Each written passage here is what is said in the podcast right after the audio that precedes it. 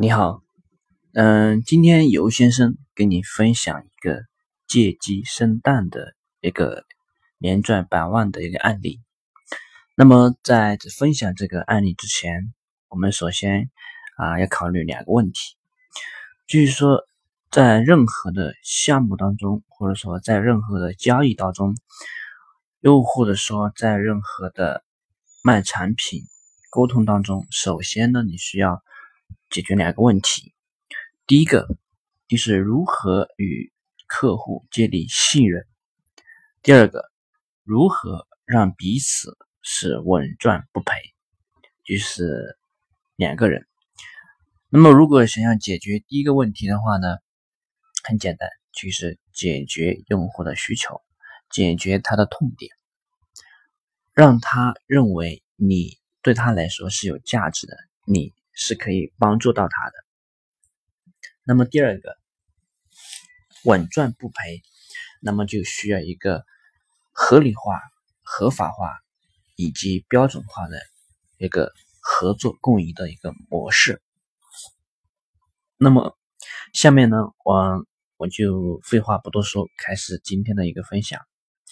嗯，我们要知道一个点，在那个七八十年代的农村呢。但是非常非常穷的啊，不是很富裕。那么在那个时候的话，如果那些农村人想要养鸡的话啊，他们都是那种借蛋生鸡的。什么意思呢？就是说我你先借我五十个鸡蛋或者多少个鸡蛋。然后等我把这些鸡蛋孵化成小鸡，然后再生蛋了，我再把五十个鸡蛋再还给你，啊，就这个意思。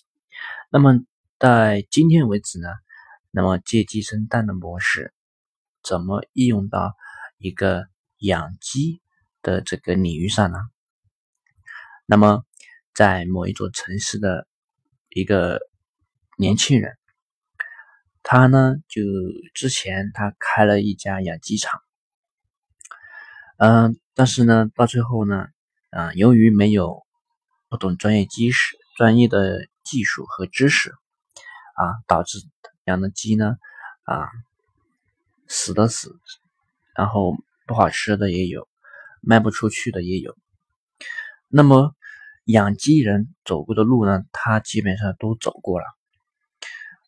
再者，通过一段时间的一个学习，啊，他掌握了一个养鸡的专业的技术和知识。但是如果他想连赚百万以上的话，他必须要有自己的一个品牌在里面，要创建自己的品牌，要创建规模。但是问题来了，如果要扩大规模，需要很多资金，需要很多的场地，对吗？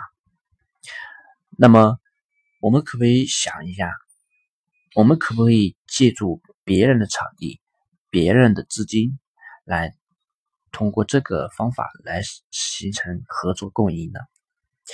于是那个年轻人就想到了，他首先呢是进一批小鸡，把它养到斤那个斤数为一一斤的时候呢。他免费送给村里的商户养殖，免费送给他们去养。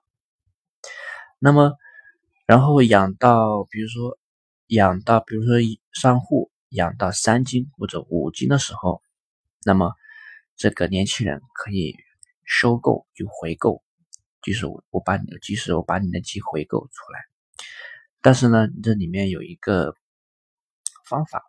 就是一个对于商户来说是一个稳赚不赔的，意思就是说，比方说年轻人给商户的时候，这个鸡是一斤，然后商户呢把这个鸡养到五斤了，那么在回收的时候只回收四斤，也就是五斤减去一斤，对吗？那么可能会想，那么这个年轻人的利润点在哪了？很简单，这个商户在养鸡的时候。除了年轻人要免费的提供专业的技术和知识，这个鸡是不是要吃那个鸡饲料呢？对吗？那么这个鸡饲料就是要到年轻人那里去购买，那么鸡饲料就是这个年轻人的一个利润点，对吗？光有鸡饲料这个利润点，对于年轻人来说啊，要实现年赚百万的目标还是远远不够的。但是对于商户来说，是第一个是没有风险的，还可以是稳赚不赔的，对吗？于是呢，啊，年轻人又想过一道，就是又想到一个办法，他到去集市里面，去集市里面把从商户收购回来的鸡免费送一些给集市的酒店的老板或者宾馆的农家庄的老板吃，啊，免费给他们吃。因为在这些鸡呢，通过商户的合理的技术、合理的知识养殖之后，味道肯定是不一样的。于是这些啊呃酒店的老板试吃过后，觉得这个鸡哎不错，味道不错，于是啊这个商户的老板就认可了年轻人的鸡，对吗？再者，年轻人就大规模的跟很多的商户。和农村的村民建立了合作关系。年轻人把从农村的村民收购回来的鸡，就全部卖给了酒店的老板。前提呢，年轻人也付出了成本，那就是第一个是技术，第二个就是免费的试吃的鸡，对吗？但是他的付出呢是有回报的。这样一来，他的规模大了，影响力大了，那么年赚百万的目标是不是就很容易实现呢？所以说，啊，任何的项目，任何的事情都有它的解决办法，都有它的因果轮回，对吗？这一点在我看来，我认为我个人是认可的，就是不知道在听的你认可吗？好了。那么今天的商业案例分享就到这里啊，呃，觉得不错，感谢关注，我们下一期再见。